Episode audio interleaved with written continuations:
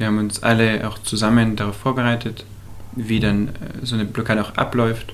Zusammen zu dem, zu dem Ort fahren, wo wir auf die Straße gehen werden und uns dann eben kurz vorher so vorbereiten, dass wir die Banner rausholen, dass wir unsere Warnwesten anziehen. Um warm zu bleiben, ist es auch immer gut, äh, sich sehr wetterfest anzuziehen. Wir haben hundertmal vor irgendwelchen Ministerien blockiert, aber das interessiert einfach keinen. Dass wir mindestens eine Rettungsgasse haben, ähm, die sofort gebildet werden kann.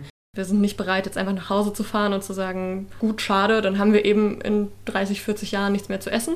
Weil ich die Möglichkeit habe, trotz der Diskriminierungserfahrungen, die ich auch erlebe, auf die Straße zu gehen. Und uns das einfach klar zu machen und einfach füreinander da zu sein, hilft mir da durchzukommen.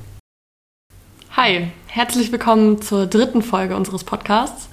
Heute sitzen wir mal nicht zu zweit hier, sondern zu fünft. Wenn wir haben ein paar Menschen unserer Bezugsgruppe dazugeholt und würden heute gerne mal erzählen, wie überhaupt so eine Straßenblockade abläuft, was dort passiert, wie wir uns fühlen und euch einfach ja, einen Einblick geben in die Dinge, die wir so die letzten ein, zwei Wochen gemacht haben. Und im Anschluss daran auch noch unseren Aktionskonsens vorstellen, also quasi das Dokument, an das sich alle halten, wenn sie mit uns auf die Straße gehen. Und wen haben wir denn heute mitgebracht hier? Hi, ich bin der Lukas. Ich bin der Michael. Und ich bin Benjamin. Wir sind alle drei aus München. Wie schön, dass ihr da seid. Wir sind alle in einer Bezugsgruppe. Das heißt, wir wohnen gerade in einer Wohnung, so ein bisschen wie eine WG, alle zusammen in Berlin und sind auch eine Gruppe, die immer zusammen auf die Straße geht und die auch aufeinander aufpasst und schaut, dass es allen gut geht und ähm, wir die Materialien haben, die wir irgendwie brauchen und uns innerhalb der Gruppe auch absprechen. Und genau, ich würde gleich mal mit der, mit der Frage anfangen, wie die Blockaden denn überhaupt vorbereitet werden. Also was passiert alles, bevor wir dort auf der Straße sitzen? Voll, inklusive dem, was du gerade schon angefangen hast, Materialien. Da hat es bei mir gerade so gemacht. Was? Materialien? Ja, also es gibt da so eine Grundausstattung für Blockaden, je nach Ausführung. Ähm, einmal die ne-, Demonstrationsmittel, zum Beispiel die Banner. Dann hat man die für die eigene Befindlichkeit zu sorgen. Das kann ja stundenlang dauern. Da braucht man also hat man zu dieser Jahreszeit im Januar allerdings noch erträglich mit Kälte zu kämpfen, so um zwischen 5 und 10 Grad bisher so. Und dafür braucht man dann, sind wir jetzt schon etwas im Niveau angestiegen, nämlich mit aktiven Wärmepads, die sich also selbsttätig erwärmen. Die gibt es beim DM. Was braucht man noch? Wärmedecken sind, glaube ich, auch immer ganz gut. Es geht auch in die Wärmerichtung. Genau. So, das sind diese klassischen Silber- und Golddecken. Äh, um warm zu bleiben, ist es auch immer gut, äh, sich sehr wetterfest anzuziehen, warme Kleidung zu haben und vielleicht auch ein Sitzkissen, auf dem du mhm. drauf sitzen kannst, damit du nicht komplett abfrierst. Und ah, Tee, ja. gut. auch gut. Ja. Und genau. Kekse auch, um die Stimmung irgendwie zu heben, oder? Und für die Polizei natürlich auch der Personalausweis.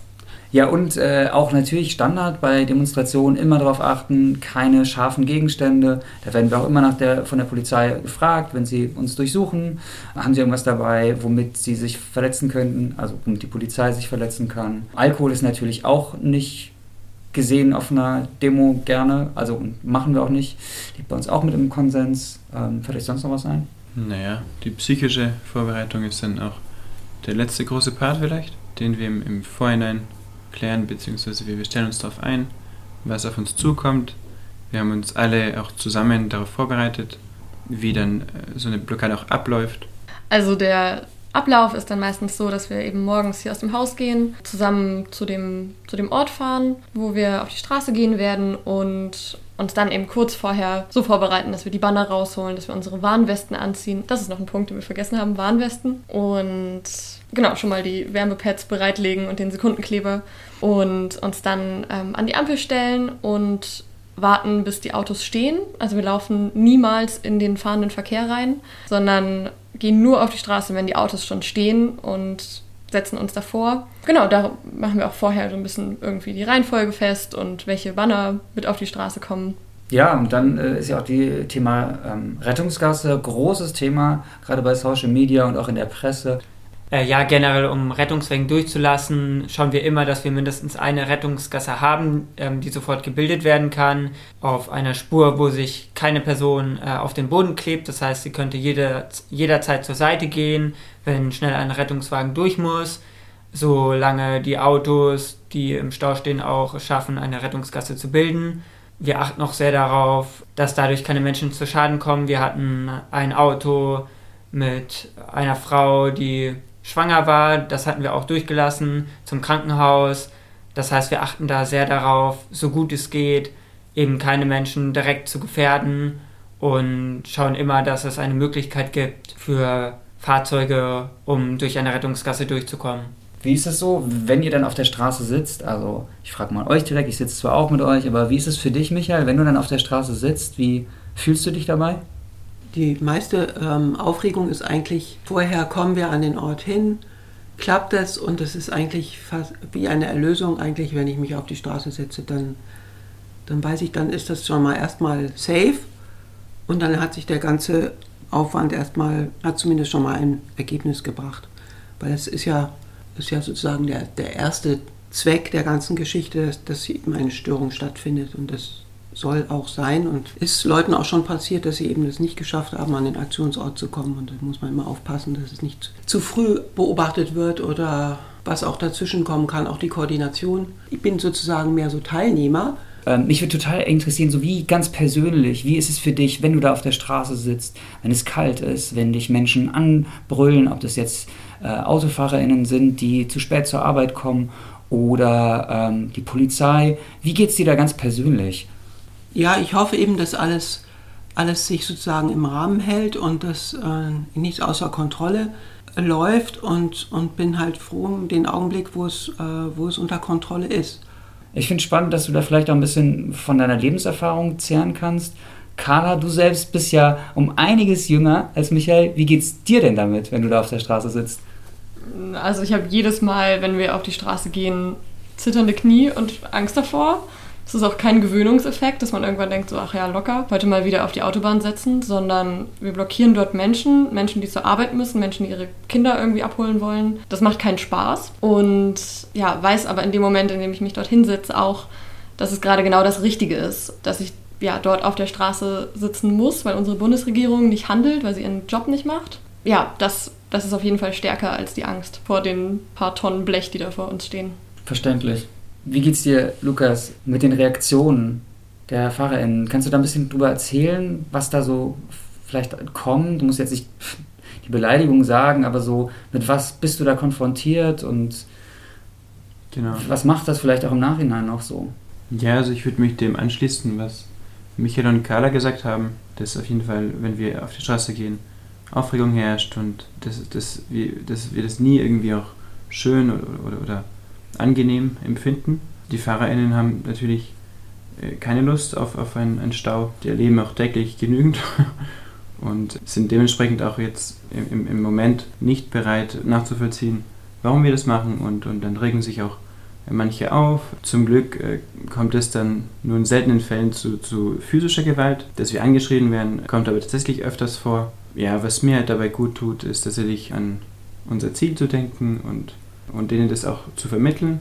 Es gibt euch durchaus eine Mehrheit an, an Menschen, ähm, auch die uns da wütend begegnen, die irgendwie ruhig dann wieder zum Auto zurückgehen, weil sie irgendwie verstehen, warum wir das machen und ähm, manche sich auch nachvollziehen, dass das ähm, eine gute Option ist, beziehungsweise die einzige. Genau, deswegen ist es nie angenehm, das ähm, würde ich auf jeden Fall unterstreichen, aber wir kommen eben damit, damit klar, äh, weil wir da zusammen hingehen und, und uns auch gegenseitig unterstützen und, und stärken. Vielleicht um das zusammenzufassen, würde ich sagen, dass wir eben für ein, für ein übergeordnetes Ziel arbeiten und uns das einfach klar zu machen und einfach füreinander da zu sein, hilft mir da durchzukommen. Nachvollziehbar. Jetzt könnte man natürlich denken, irgendwie, wir sind hier ganz besonders und besonders entschlossen, besonders befähigt dazu. So ist es aber nicht. Die Voraussetzungen sind ja eigentlich relativ gering. Wie geht's dir da, Benjamin? Kannst du ein bisschen was darüber erzählen? Wie es bei dir selber, wo du, wo du sagst, ja, irgendwie cool, ich kann hier gut ankommen und auch wie es für andere ist, also wo vielleicht Hindernisse für den einen oder die andere wäre, ähm, bei uns mitzumachen. Ich bin hier selbst erstmal dabei, weil ich wie die anderen auch keine Möglichkeit sehe, anders noch irgendwie unsere Lebensgrundlagen zu schützen weil die Verantwortlichen bis jetzt leider nichts dagegen getan haben. Ich weiß, dass nicht alle Menschen bei Aktionen dabei sein können, wo man mit Gewalt zu rechnen hat. da es viele marginalisierte Menschen gibt, die dadurch deutlich stärker betroffen sind. Magst du vielleicht kurz marginalisierte Menschen mhm. beschreiben? Äh, ja, marginalisierte Menschen sind einfach Menschen, die verschiedene Formen von Diskriminierung erfahren. Ich selbst bin zum Beispiel äh, schwer hörbehindert, habe Hörgeräte drin. Äh, es gibt natürlich auch Menschen, die Diskriminierung aufgrund ihres Geschlechts erfahren, zum Beispiel Frauen, aber auch Menschen, die nicht in klassische Geschlechterrollen passen. Ich selbst bin zum Beispiel non-binär, sprich, ich bin kein Mann oder eine Frau. Das ist natürlich dann sehr schmerzhaft, wenn man als Mann angesprochen wird und damit die eigene Identität ignoriert wird. Es gibt schwarze und indigene Menschen, die stark von Rassismus betroffen sind und auch noch viele weitere Formen von Diskriminierung. Und das verstärkt sich natürlich, wenn du auch Gewalt erlebst. Und wir sind uns der Privilegien, die wir haben, auch sehr bewusst. Das ist auch ein Teil, warum ich hier dabei bin, weil ich die Möglichkeit habe, trotz der Diskriminierungserfahrungen, die ich auch erlebe, auf die Straße zu gehen und eine gerechte Zukunft für uns alle einzufordern. Und ich sehe das auch als Pflicht an für alle Menschen, die das nicht können, ähm, dass ich dafür einstehe, weil ich eben diese Möglichkeit habe. Danke dir. Carla, du wurdest schon ein paar Mal in Gesprächen gefragt, wie lang wird das denn jetzt passieren? Was haben die Autofahrer und Autofahrerinnen zu erwarten und warum setzen wir uns immer wieder auf die Straßen und Autobahnen. Die Autofahrerinnen und Autofahrer haben das leider noch so lange zu erwarten, bis die Bundesregierung endlich ihren Job macht und unserer Forderung nach einem Essen-Retten-Gesetz nachkommt. Das ist unsere einfachste erste Forderung. Es ist ein erster Schritt in Richtung von Maßnahmen, die irgendwie dieser Klimakrise noch begegnen können. Und die Bundesregierung ist gerade nicht mal bereit, das umzusetzen. Und es tut mir leid für alle Menschen, die die nächsten Tage und Wochen noch dort im Stau stehen werden, in Berlin und in anderen Städten Deutschlands. Aber wir werden eben immer und immer und immer wieder auf die Straße gehen. Wir sind nicht bereit, jetzt einfach nach Hause zu fahren und zu sagen, gut, schade, dann haben wir eben in 30, 40 Jahren nichts mehr zu essen und vielleicht schon in kürzerer Zeit kein Wasser mehr. Ja, deshalb setzen wir uns immer wieder auf die Straße und kleben uns dort teilweise fest. Das mag irgendwie ein bisschen skurril wirken. Es dient einfach nur dazu, diese Störung zu vergrößern, weil wir anders nicht mehr an unsere Politik rankommen. Wir haben in den letzten Jahren so viel demonstriert. Wir waren im Regierungsviertel, wir haben hundertmal vor irgendwelchen Ministerien blockiert, aber das interessiert einfach keinen. Und deswegen ja, müssen wir jetzt leider zu diesen Formen greifen und ja, werden auf jeden Fall die nächsten Tagen, Tage und Wochen weitermachen. Das ist eine Ansage. Michael, Lukas, Benjamin, vielen Dank für den Einblick. Wollt ihr noch irgendwas loswerden? Macht mit. Es folgt der Aktionskonsens. Der Aktionskonsens. Erstens, auch in der Aktion verhalten wir uns entsprechend unserer Werte. Zweitens, wir sind absolut gewaltfrei, sowohl in unseren Handlungen als auch in unserer Sprache. Das heißt auch keine Beleidigungen. Das gilt sowohl untereinander als auch im Kontakt mit der Öffentlichkeit, der Polizei und allen anderen Menschen. Drittens. Wir greifen nicht in den fließenden Verkehr ein, sondern betreten die Fahrbahn erst, wenn der Verkehr steht. Viertens. Wir lassen Rettungswagen durch. Wir achten darauf, dass wir immer eine Rettungsgasse bilden können. Dies ist besonders wichtig, wenn sich Menschen festkleben. Fünftens. Wir führen keine Aktion unter Einfluss von Alkohol oder anderen Drogen durch und haben auch nichts davon dabei. Sechstens. Wir kreieren eine Stimmung, in der sich verschiedene Menschen wohlfühlen können. Wir tolerieren keine Form von diskriminierenden Äußerungen oder Verhalten. Siebtens. Keine Person soll sich gezwungen fühlen, in Aktion gehen zu müssen. Ein Ausstieg ist jederzeit möglich. Dies kommunizieren wir dann deutlich an unsere Bezugsgruppe. Achtens. Wir achten aufeinander. Innerhalb der Bezugsgruppe wissen wir von Krankheiten und Ängsten, kennen die Wünsche voneinander und nehmen Rücksicht. Neuntens. Wir sind bereit, alle staatlichen Konsequenzen in Kauf zu nehmen. Das befreit uns davon, uns vom Staat durch Repressionen einschüchtern zu lassen und dass sie uns unseren Spirit brechen. Zehntens. Uns ist bewusst, dass wir in der Öffentlichkeit stehen und dass unsere Worte in der Presse und der Bevölkerung gegen uns verwendet werden können. Deswegen sind wir bedacht in dem, was wir nach außen tragen und wie wir uns verhalten. Elftens. Wir filmen und fotografieren unsere Aktionen und veröffentlichen diese Aufnahmen. Wir stehen mit unseren Gesichtern und unseren Namen zu dem, was wir tun. Zwölftens. Wir bleiben an unserem Aktionsort sitzen und gehen nicht freiwillig, wenn wir dazu aufgefordert werden, also von Polizei oder anderen. Wenn wir uns damit persönlich unwohl fühlen, können wir natürlich für uns eine andere Entscheidung treffen und freiwillig aufstehen und mitgehen. 13. Das Hygienekonzept. Wir führen regelmäßig Corona-Tests durch. Dies ist abhängig von besonderen Umständen und dem aktuellen Pandemiegeschehen. Wir achten auf Abstände zu Menschen außerhalb der eigenen Bezugsgruppe. Wir tragen medizinische Masken. Wir orientieren uns an den aktuellen lokalen Corona-Vorschriften. Weitere Regeln werden innerhalb der Bezugsgruppe vereinbart, sodass sich alle wohlfühlen. Ja, das war's auch schon von uns. Wir hören uns wahrscheinlich nächste Woche wieder.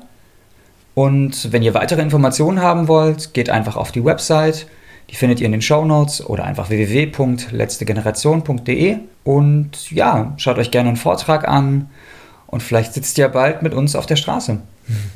Bis dann.